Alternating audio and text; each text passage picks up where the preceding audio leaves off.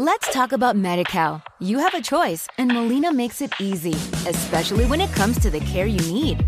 So let's talk about you, about making your life easier, about extra help to manage your health. Let's talk about your needs now and for the future. Nobody knows MediCal better than Molina. It starts with a phone call. Call 866 420 5330 or visit meetmolinaca.com. Let's talk today. En Alt News, La Ratonera, un espacio de análisis de la actualidad con Armando Robles y Santiago Fontenga. Críticos, ácidos, alternativos, otra lectura políticamente incorrecta de lo que sucede en España, Europa y el mundo, y no nos cuentan.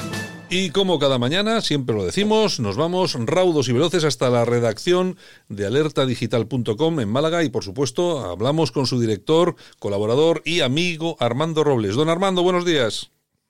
Buenos días, Santiago, ¿qué tal? Aquí estamos. Oye, que me han dicho que querías hacer una colecta, una colecta pública para no, hacer. No, no, no, yo, yo estoy dispuesto a asumir yo todos los gastos, aunque me cueste un ojo de la cara, va a ser la mejor inversión que haga en mi vida y te juro, Santiago, que no es demagogia. Si tú me das el visto bueno y veo disposición por parte de estos dos personajes, yo mañana, hoy mismo, me voy a mi notaría, la de Federico Misas en Málaga y demás, y estoy dispuesta a costearle un viaje con todos los gastos pagados, eso sí, una temporadita, ¿no? En un viaje de ida y vuelta a Pablo Iglesias y a su compañera sentimental Irene Montero, eso sí, a la China, pero una temporadita.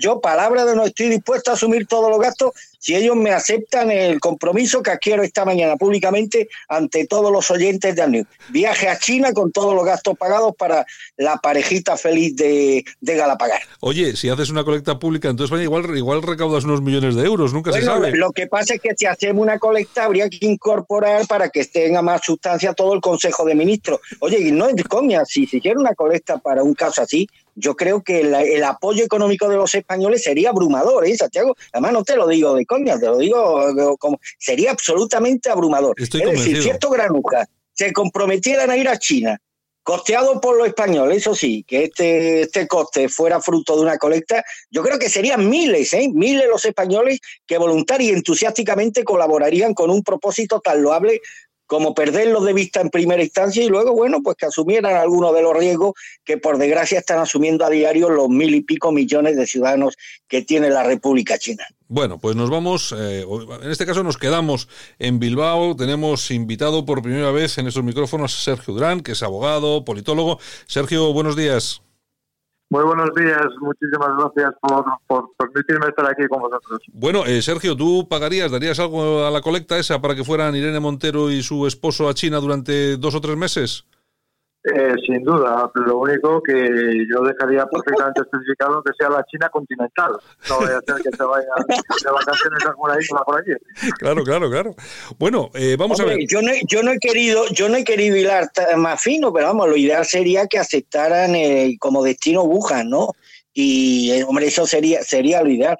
Pero insisto, eh, lo, lo, me comprometo públicamente si ellos lo aceptan, además ante notario, a costearle el viaje a la parejita feliz de dos o tres meses a China, a la China continental, como dice el compañero letrado, eso sí, a condición de que permanezcan allí una buena temporada y bueno, y, Y con no un use- poquito de y que no usen suerte, mascarillas, y que no usen y mascarillas. con un po- y, a- y con un y a lo mejor con un poquito de suerte y lo dejo ahí, Santiago, y lo dejo ahí. si no digas nada más, porque podría incriminarte. Bueno, la cuestión del coronavirus, que aparte de que bueno, siempre hay que tomar las cosas con, con humor, que para eso somos españoles, pero eh, la cuestión es que, bueno, eh, yo es serio, pero no me parece tan serio teniendo en cuenta eh, las cifras que se han manejado en unas las gripes estacionales que han tenido decenas de miles de contagiados solamente en España y miles de muertos en España. No me parece tan grave y yo soy de las personas, yo no sé, eh, no sé exactamente qué pensaréis vosotros, pero a mí me da, me comienzo a ver este asunto mm, por un lado, mm, como algo que se está utilizando como una especie de velo para tapar algunos asuntos muy importantes que están ocurriendo no solamente en España, sino en todo Occidente, y al final es que no estamos hablando de una pandemia tan grande, tantos afectados, tantos muertos, Armando. Yo di mi teoría hace una semana, no sé si te acuerdas, Sí. Santiago, dije que bueno, que hasta ahora las enfermedades que podían surgir en un determinado país. Por ejemplo, yo recuerdo que era muy típico en mi, en mi niñez los brotes de cólera en Marruecos. Sabes que viví muy cerca. Bueno, pues la sanidad marroquí, sin, que no es nada, no es nada del otro mundo, pero sin embargo la sanidad marroquí tenía respuesta para, para hacer frente o neutralizar esos casos de cólera que de forma episódica surgían en aquel país y demás. Bueno, cuando estamos hablando de una pandemia a nivel mundial, a mí me hace gracia que dice el gobierno, no, no hay que crear catastrofismo, oiga, díganselo ustedes a los responsables de la Organización Mundial de la Salud, que son los que anteayer en rueda de prensa eh, alertaron a la población mundial de que estamos ante una pandemia y demás.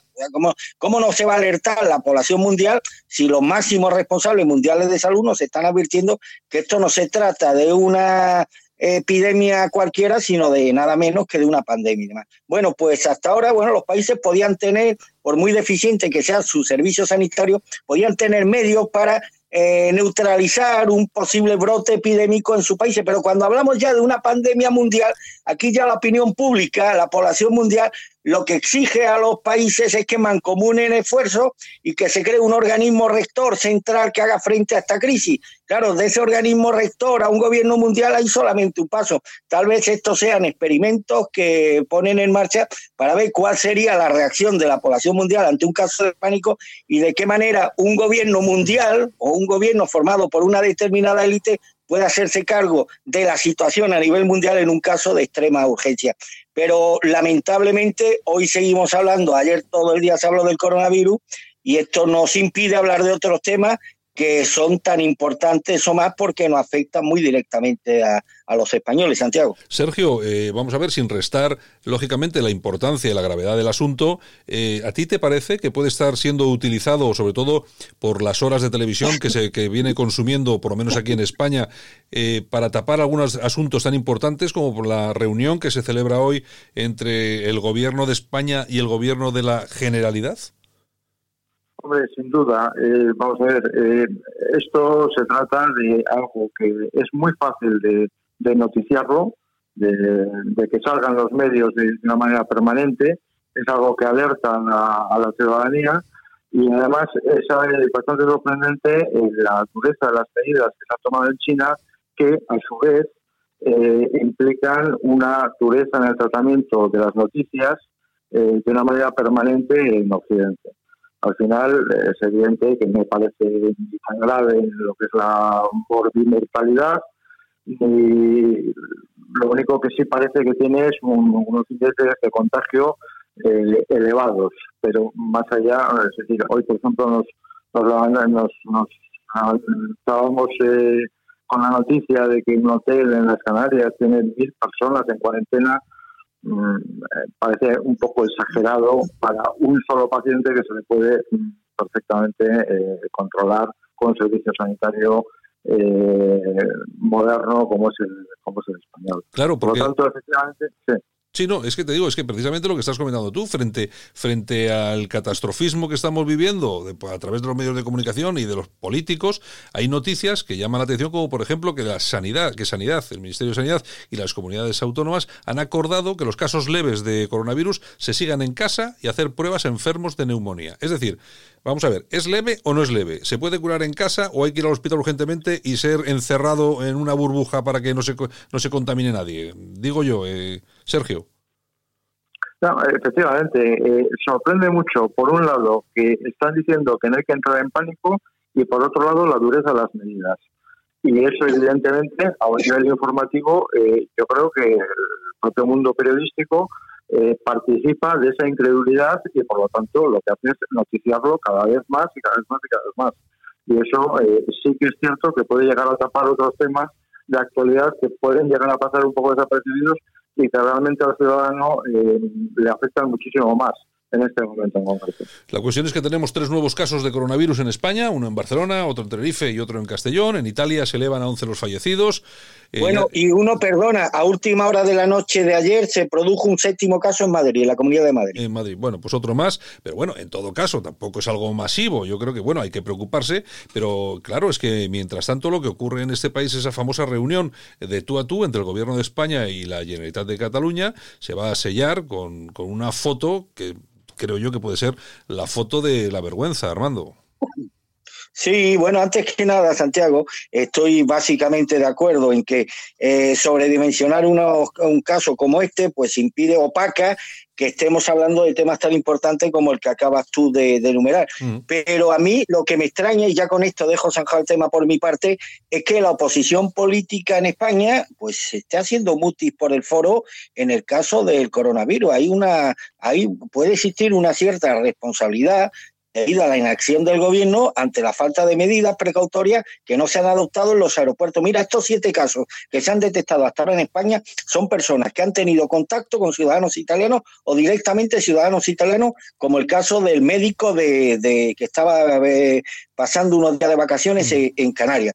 Y a mí me comentan, y lo estoy viendo y escuchando cada día, que aquí llegan todos los días vuelos directamente de Milán y los pasajeros se quedan boquiabiertos y casi ojipláticos mirando en todas las direcciones y salen a la calle pues estupefactos sí, porque no les han pasado un triste termómetro. Eh, puede que algunos de estos, de estos viajeros pues hayan llegado a nuestro país eh, emitiendo algún virus cual agua en Fontana de Trevi, es decir, que la falta de, de precauciones del gobierno, pues ¿quién te dice que, que si hubiera hecho lo contrario no estaríamos hablando de siete casos, a lo mejor estaríamos hablando de uno de uno de dos. efectivamente, este tema está opacando la reunión infame de hoy entre el gobierno de España y el gobierno de la Generalidad. Lo primero que uno detecta es que a esta reunión se le está dando casi el carácter o la naturaleza de una reunión institucional entre dos gobiernos representando a dos estados con la máxima oficialidad y la máxima institucionalidad que le está que le está dando el gobierno catalán a esta reunión. Y bueno y esto no es otra cosa que legitimar a quienes han intentado quebrar la Constitución española, las leyes españolas y la convivencia en este país. Es decir, que se está lanzando el mensaje, sobre todo a esas comunidades autónomas leales a España y a la Constitución, de que aquí para que el gobierno del Reino de España te haga caso y te prime con ventajas fiscales, económicas, al parecer lo que detrás de todo esto subyace el interés de los del gobierno catalán de tener plena independencia económica, que este tío estoy seguro que estaría dispuesto y estaría dispuesto a dársela, pero claro, el mensaje que están lanzando es que en este país hay que saltarse las leyes, hay que promover un golpe de Estado, hay que ir en contra de la Constitución para que el gobierno del Reino de España te dé la legitimidad y la importancia que no se le está dando, insisto, a esas comunidades leales a España y que cumplen celosamente con las, con las leyes establecidas. Y a mí lo que me, me, me preocupa y me indigna en este caso es la apatía, la inacción, el desinterés, la desidia de los propios españoles, un pueblo decadente, tú sabes el mal concepto que tengo yo del pueblo español, un pueblo decadente, de suyo imbécil y con la mente podrida por la educación socialista, la droga progresista y, el adoctrinamiento fabiano, eh, que bueno, que acepta sin regañadiente todo este cúmulo de cosas que están ocurriendo en este país desde la llegada al poder del gobierno de Pedro Sánchez y que en otras circunstancias, en otro momento de nuestra historia, pues a lo mejor habría sacado a la gente a la calle porque ya no sé qué más cosas tienen que pasar en este país para que la gente se revele, no se revele por supuesto pacíficamente dentro de la ley, pero a que la gente diga hasta aquí hemos, eh, hasta aquí hemos llegado. Pero lamentablemente tenemos un país, Santiago, donde mayoritariamente los españoles no sienten ni frío ni calor, gente subnormalizada que ha perdido hasta el instinto de la supervivencia. Han creado una sociedad de espectros teledirigidos, han logrado rebajar las preferencias vitales de los españoles hasta la hediondez y cualquier cosa que sea superfluo y ridículo. Y mira, te voy a poner un ejemplo. En Canarias, por ejemplo, asolada por los incendios, por la calima, por el aire contaminante, por la toma de sus aguas jurisdiccionales por Marruecos. Bueno, pues las únicas voces de rebeldía que se han escuchado estos últimos días han sido contra la suspensión del carnaval. Pero es que en Valencia está ocurriendo todo lo tanto con la falla y en Sevilla ya están rezando a la Virgen del Rocío a la espera de que el virus no les estropee la feria. Es decir... Sí, Armando. Bueno, sí, ¿me escuchas? Sí, sí, ahora te escucho. Sí, sigue, sigue, por favor. Este, este es el pueblo español, ante un pueblo tan dócil, tan acobardado, tan, con tan escaso eh, espíritu crítico, tan resuelto a la autoinmolación, pues es lógico que el gobierno de Sánchez pues perpetre todas estas tropelías, todos estos atentados al sentido común y a las propias leyes españolas que en otras circunstancias de nuestra historia pues no, no, no, no habría, no, no, no, no podría haber ocurrido porque el pueblo literalmente se habría, se habría rebelado. Aquí estamos hablando del país que se rebeló contra el marqués de Esquilache porque quiso imponer unos hábitos indumentarios a los españoles. ¿Cómo hemos cambiado tanto en tan poco tiempo? ¿Cómo ese pueblo resuelto a poner, a, a vender cara a su dignidad, su concepto de la independencia nacional y demás, es un pueblo hoy masivamente adoctrinado y resuelto pues a tragarse todas estas pócimas envenenadas que en forma de leyes, en forma de normas y de medidas, pues están siendo auspiciadas cada semana por el gobierno socialista en complicidad con lo, con lo peorcito de cada casa. Sí, Sergio, porque eh, vamos a ver una situación como la que se va a vivir, ese diálogo de tú a tú, es decir, no es un diálogo normal, sino que va a ser un tú a tú, eh, de Estado a Estado, eh, no prácticamente, sino realmente es una situación que hasta hace muy pocas fechas no nos podríamos haber ni imaginado, ¿no?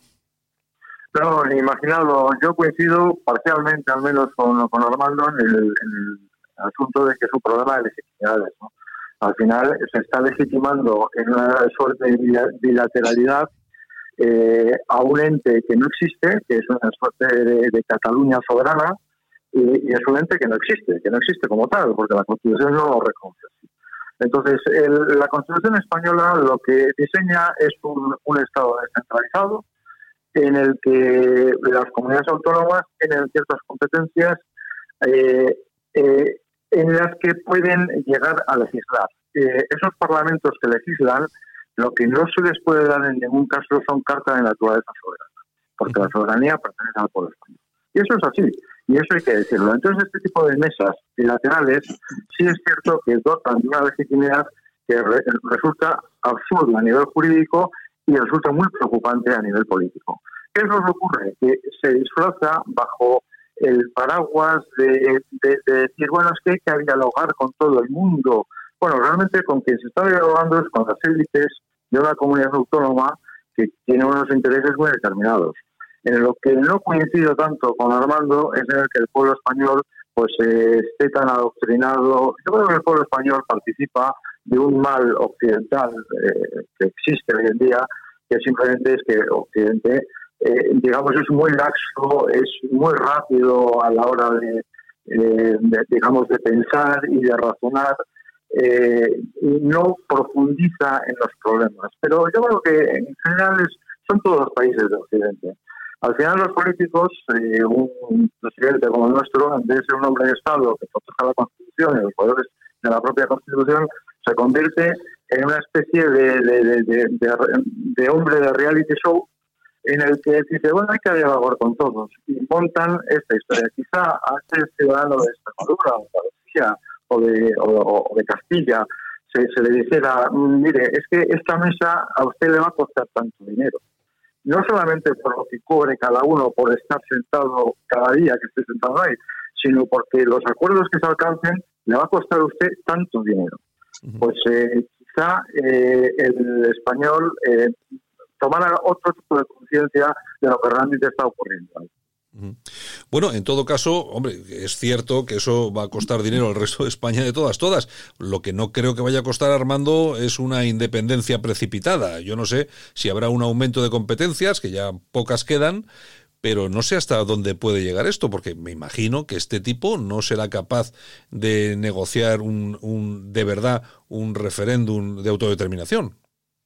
Pero es que las posturas están claras, Santiago. Mm, es que ya han dicho los secesionistas catalanes que su objetivo, su norte, no es otro que ya, bueno, que han rebasado el espacio autonómico, las reivindicaciones que pudieran ser propias de una autonomía y que ahora están en otra escala absolutamente diferente y que de esa escala no se van a bajar y esa escala es el referéndum de el referéndum de autodeterminación es que no les queda otra no están en otra y demás Además, la presión de la opinión pública sería muy, muy fuerte a estos partidos separatistas si se, eh, si se apearan de ese, de ese guion. Por lo tanto, ellos no tienen más remedio que reivindicar, en última instancia, lo último que ya les queda, que es plantear el referéndum de autodeterminación, sí así. Ante esto, al gobierno de Pedro Sánchez, pues le queda, no le queda otra que rechazar, evidentemente, esta medida, no porque a determinados miembros del gabinete de Sánchez no le quedaran ganas de celebrar ese referéndum, porque yo creo que hoy por hoy todavía la opinión pública española no lo, no lo permitiría. Pero en cambio, y esto es lo que a mí sí me inquieta, pues aquí se está planteando ya como solución salomónica una oferta por parte del gobierno español al gobierno catalán de que bueno de que tengan plena independencia económica y fiscal de que sean ellos los que controlen gestionen y recauden eh, todos los, tributos propios de, esa comunidad eh, cederles el peso de la seguridad social y la gestión de los recursos económicos del Estado en Cataluña. Y esto es lo que a mí me, me preocupa y sinceramente, y ahí discrepo con el compañero, yo no creo que al pueblo español en su conjunto estos temas les preocupe demasiado. El que eh, la inanición económica del Estado sea a costa de, engordar a otras comunidades, esto es algo que a la mayoría de los españoles, por lo menos a los que yo conozco aquí en Andalucía, les trae al pairo. Lamentablemente a mí me gustaría decir otra cosa, pero yo lo que percibo a diario, lo que veo a diario es a unos compatriotas míos que se han convertido en seres pasivos y cobardes cuyas vidas, además de programadas, se mueven a partir de determinadas pautas que cada día son más desoladoras. La lección fundamental para mí de estos años de democracia no es que como un pueblo um, como el español, que bueno, que ha dado algunos gestos de heroicidad tan maravillosos a lo largo de la historia, cómo se ha vuelto tan intrínsecamente cobarde. Y lo que me preocupa es por qué un pueblo como el español eh, mantiene un silencio tan, mm, tan clamoroso y una resignación tan inaceptable y que esto ha servido para que el poder político se haya valido del silencio del pueblo español y de la resignación de la mayoría de los españoles para degradar, para degradar la vida nacional a una escala gigantesca. Por eso yo no puedo ser optimista ni respecto a la reunión de hoy, la reunión bilateral de hoy, ni ante los acontecimientos que por desgracia van a acontecer en el curso de los próximos meses, porque sinceramente no les queda otra a los, a los secesionistas que mantener el discurso del referéndum de autodeterminación o qué le vende ahora Esquerra o Juncker Cataluña a su gente, ¿no? no le hemos arrancado al gobierno una, de, una determinada mejora fiscal y eso no lo van a aceptar el conjunto de, la, de los ciudadanos catalanes que están por la independencia. Por tanto, no les queda otra que aferrarse a la celebración de un referéndum de autodeterminación y al gobierno español, al gobierno de Pedro Sánchez, pues no le queda otra que ceder ante las crecientes exigencias de los separatistas catalanes si quieren mantener, pues eso, es eh, eh, el sillón de la Moncloa. Y todo lo que ocurre en Cataluña, que por supuesto está muy vinculado, tiene cierta vinculación con todo lo que ocurre en el País Vasco en este, en este caso. Eh, Sergio, ¿a ti qué te ha parecido la llegada de Carlos Iturgaiz de nuevo, la reentré de Carlos Iturgaiz al PP? Eh, en principio, desde luego, me parece una noticia muy positiva. Eh, todo lo que sea rearmar ideológicamente a un, a un PP, eh, sobre todo en una, en una comunidad como la del País Vasco, que es una comunidad, digamos, especial, incluso con su régimen fiscal y, por, la historia que ha tenido reciente, triste, pues evidentemente es una buena noticia. Es una buena noticia que la derecha constitucionalista, la derecha eh, que ha defendido históricamente estos eh, valores de concordia con España y de, integración con España, se eh, rearme ideológicamente. Sin duda es una gran ya veremos a ver si eso luego tiene resultados en las elecciones, los votos, porque eso ya es harina, harina de otro, de otro costal. Y también hay que tener en cuenta que fuera de esto, hombre, lo primero que ha hecho Iturgaiz ha sido eh, lanzar un, llamamiento, bueno, un llamamiento, ha sido un, casi, casi un beso y un abrazo a Vox y con alguna, con algún piropo a su líder, a Santiago Pascal. Eh, pero bueno, en principio se queda fuera Vox y ya veremos si eh, esa coalición pues sirve ya no para mejorar, ni tan siquiera para igualar, si, tan, simplemente para no perder tanto como se prevé, porque claro, una de las, eh, uno de los eh, momentos eh, críticos para la salida de Alfonso Alonso del Partido Popular es la llegada de una encuesta a Génova en la que le daban al PP entre cuatro y cinco escaños, Armando. Claro, esas cifras son, pues bueno, son intolerables. Sí, mira, ayer se me pasó decir, Santiago, que, bueno, que con Alfonso Alonso al frente del PP vasco, primero que era un candidato que no entusiasmaba a la mitad del partido, parecía claro, a mí tampoco me entusiasmaría si fuera vasco y demás, la perspectiva de tener que votar a Alfonso Alonso como mal menor. Eh, votar a Alfonso Alonso era para, muchos militantes del Partido Popular, era más o menos lo mismo que votar al PNV, por tanto, ante esa disyuntiva, decía, bueno, pues votamos al PNV, que ahora mismo un partido asiadito, que parece que se ha olvidado del tema soberanista y demás, y por lo menos los temas económicos los lleva más o menos bien y de tal. Pero es que ahora no. Hay un vivero fantástico que tiene el Partido Popular ahora en el País Vasco, que había sido desaprovechado por Alfonso Alonso y por todos los dirigentes que ha tenido el partido desde la salida de Mayor Oreja, que es el vivero del españolismo. Ese vivero no lo está ocupando, por supuesto, el Partido Socialista de Euskadi, se ha autoexcluido eh, forma parte, está en otro universo ideológico bien diferente al que estaba en la época de Nicolás Redondo Terrero. Por lo tanto, en ese vivero españolista, con Carlos Iturgay al frente, sí puede pescar el Partido Popular en las elecciones del 5 de abril. A mí me parece, ya lo dije ayer, no puedo ser objetivo, siento una gran admiración y un infinito respeto por la figura de Carlos Iturgay, por lo que ha representado en los tiempos duros de, del Partido Popular en el País Vasco. Pero creo que es la persona indicada hoy por hoy para aglutinar precisamente a todo ese segmento españolista que, que, bueno, que ha estado tan desmovilizado en los últimos años, tan desconcertado y que al final, pues muchos de ellos tendían por el voto útil al Partido Nacionalista Vasco. Creo que Carlos Urtubey puede vertebrar nuevamente a ese votante españolista que hasta ahora estaba huérfano de referentes políticos en el País Vasco y sobre todo yo creo que va a reactivar nuevamente la, llegada a la primera línea política de personas importantísimas que han sido también referentes políticos y morales de primer orden dentro del Partido Popular, que han estado muy distanciados de las cúpulas regionales del PP en los últimos años y que yo creo que con la llegada de Urtugay se van a enganchar nuevamente al PP, van a participar activamente en la campaña y van a ser otro motor de movilización y de activación de la ilusión de muchos militantes y votantes del PP, como son los casos de Mayor Oreja o de la mismísima María Gil. Por lo tanto, yo solo veo cosas positivas en la concurrencia electoral de Carlos Iturgay como cabeza de lista del Partido Popular. Y en cuanto a lo de Vox, que la, invitación que hizo a los votantes de Vox eh, para unar esfuerzos, pues yo creo que habría que insistir una y mil veces antes de las elecciones del 5 de abril.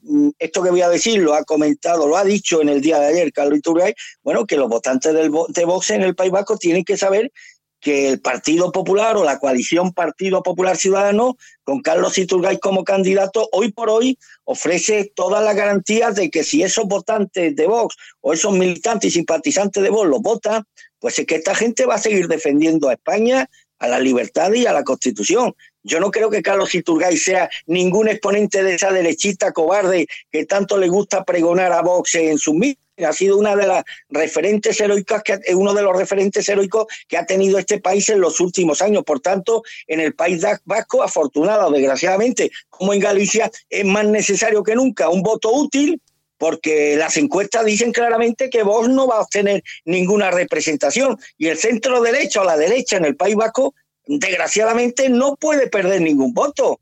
Y los votantes que han dejado de votar al PP y votaron a Vox en las últimas elecciones deben saber que pueden votar con total garantía al Partido Popular de Carlos Iturgay porque se van a sentir muy cómodos y no se van a y no se van a ver traicionados en sus expectativas vitales y demás. Esto yo no lo hubiera dicho con Alfonso Alonso al frente de la candidatura del Partido Popular Vasco, porque me parecía pues un remedio del Partido Nacionalista Vasco, pero Carlos Iturgay sí cuenta para mí con todo el predicamento y toda la credibilidad para que los ciudadanos vascos que quieren a España y aman las libertades, pues le den ese voto de confianza que la situación política en el País Vasco y en el conjunto de España exige y requiere en estos momentos. ¿Y tú, Sergio, qué opinas de la posibilidad, eh, bueno, la posibilidad que ya está cantada, eh, Vox ha dicho que no quiere entrar en esta, en esta jugada de la coalición, pero yo creo que, y no sé lo que opinarás tú, pero yo creo que es importante que hubiera tomado otra posición absolutamente más, más distinta, más diferente, ¿no? Que sí que hubiera participado de todo esto y eso sería un esfuerzo para intentar mantener por lo menos lo que, lo que había en cuestión de resultados electorales de los constitucionalistas aquí en el País Vasco yo creo que Vox seguramente tenía el guion hecho, totalmente hecho, y por lo tanto eh, seguramente no tiene suficiente cintura como para variar su postura en ninguno de los casos. En cual, eh, lo que es verdaderamente importante es algo que ha apuntado Armando, que es la cantidad de votos que iba yendo eh, en, el antiguo PP vasco hacia, hacia el Partido Nacionalista Vasco. Esto yo creo que es fundamental y lo que viene a decir es que había cantidad de votantes que se sentían huérfanos, tremendamente huérfanos y por lo tanto buscaban unos nuevos padres, sin más. Y los estaban encontrando en el Partido Nacionalista Vasco. Eh, independientemente de los resultados electorales que se den, que pueden ser positivos o negativos, lo que es verdaderamente importante es que eh, el rearmarse ideológicamente va a conseguir poner voz eh, a cantidad de cuestiones que la gente está deseando tratar en el País Vasco y que tienen que ver con el sentimiento nacional español, por un lado, y que tienen que ver con una manera de relacionarse con España, eh, por otro, en, en todos los sentidos, tanto económico como institucional como cultural. Y eso es absolutamente importante que exista un Partido Popular que realmente lo, lo, instrumentalice, lo instrumentalice y lo lleve a efecto. Más allá incluso y con mucha más importancia, incluso, aunque no sean votos, pero con mucha más importancia que un Vox que siempre va a tener, al menos de momento, una, una, una posición, eh, digamos, esquinada, extremista, le pueden llamar incluso. Eh, la legitimidad del Partido Popular como un partido eh, de corte nacional, integrador, incluso de centro, pero defendiendo lo que son los valores de España en una, en una comunidad como el País Vasco resulta absolutamente fundamental. No dejar huérfanos a esos ciudadanos y por ende al resto de los españoles que ven que el Partido Popular sigue siendo un partido nacional en toda la nación. Esto es algo que debe eh, extrapolarse eh, también a Cataluña, sin duda alguna, sin duda alguna. Y volviendo al tema que estábamos tratando antes respecto a, la reunión eh, bilateral que se va a celebrar, eh, yo entiendo que efectivamente la oposición debería eh, dejar de hacer mutis por el foro y, hacer con todos los altavoces poner la postura de que España no puede, no puede, digamos, hincar la rodilla ante una Cataluña en, en, en, sede de bilateralidad. Eso sí.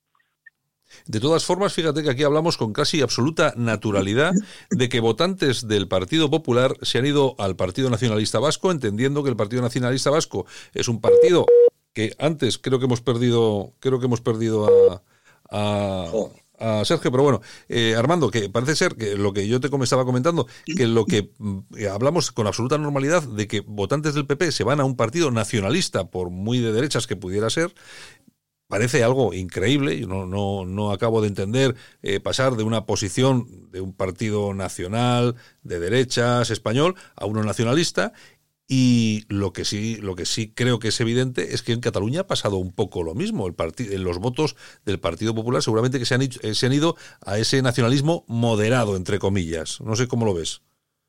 Claro, cuando no se marcan y fijan las posiciones ideológicas de una manera clara y rotunda, cuando al final esas posiciones ideológicas se le diluyen de tal manera que te cuesta reconocer al Partido Popular del Partido Nacionalista Vasco o al Partido Popular de Cataluña con la antigua convergencia, pues al final ocurre que el electorado pues vota vota la opción más, la opción más práctica, que en este caso en el País Vasco había sido la de la del PNV. Había mucha gente que confiaba en el PP de Iturgaiz de hace 20 años y en el de Mayor Oreja, pero que lógicamente ha ido perdiendo esa confianza y el Partido Popular pues ha ido perdiendo apoyos en esa en esa comunidad. Lo que ahora tienen que hacer esos votantes o esos antiguos simpatizantes del PP es mirar al futuro y que los ciudadanos vascos puedan vivir con total libertad y sentirse muy orgullosos de ser vascos y españoles y que no te persigan y te hagan la vida imposible por tener una, una bandera española o por defender a España en las universidades. De hecho, han habido casos donde ha habido un silencio absolutamente impresentable por parte de la dirección del Partido Popular en el País Vasco, caso donde se han dado palizas jóvenes por defender a España en la Universidad del País Vasco. Se han hecho scratches por colocar una bandera española en un balcón. Esos valores los defendió hace 22 años Carlos Iturgay y lo está volviendo a defender ahora.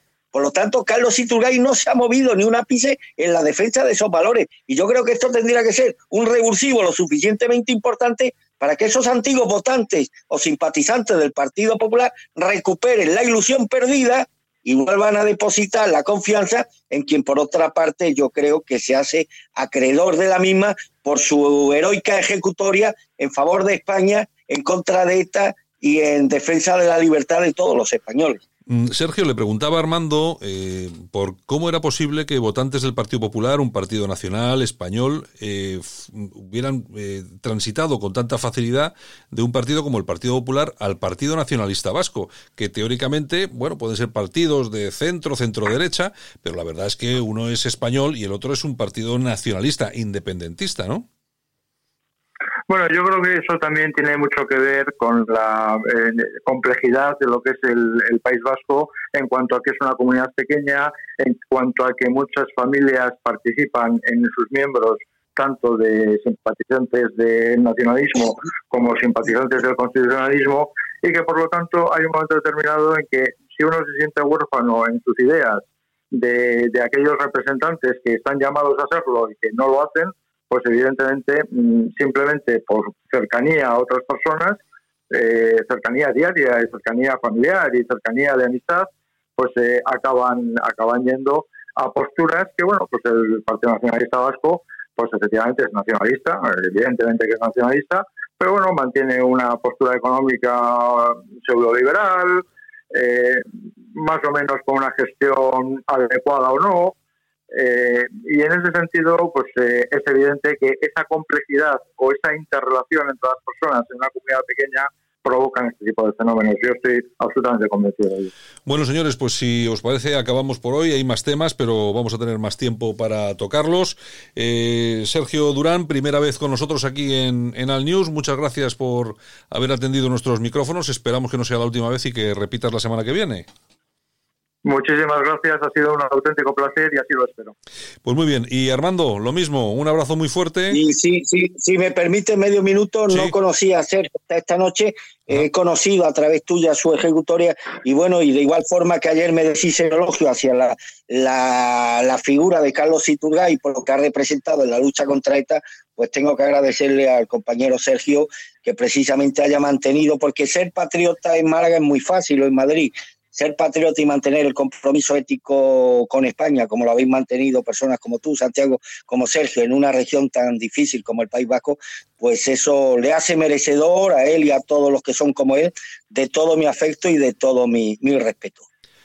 Yo, yo de todas Muchísimas gracias, Armando. Yo de todas formas, Armando, también te digo una cosa, que yo, yo creo que con los tiempos que corren, a los que eh, a los patriotas, cuando entendemos patriotas por lo que debe ser patriotas, a los que hay que agradecer algo es a los del resto de España, porque eh, nosotros, los que estamos aquí, somos, por desgracia, eh, Sergio, muy poquitos, y hombre, confiamos en vosotros, que sois muchos, y que no permitáis que aquí sucedan cosas como la que previsiblemente van a ocurrir en Cataluña, y creo que no en demasiado tiempo. Eso es lo que yo pienso, Sergio. No sé cómo lo ves tú. Pues mira, yo lo veo que yo recuerdo perfectamente en los años más duros de ETA que mm, aquí eh, efectivamente se resistía, pero siempre se resistía con la esperanza y la mirada en Madrid.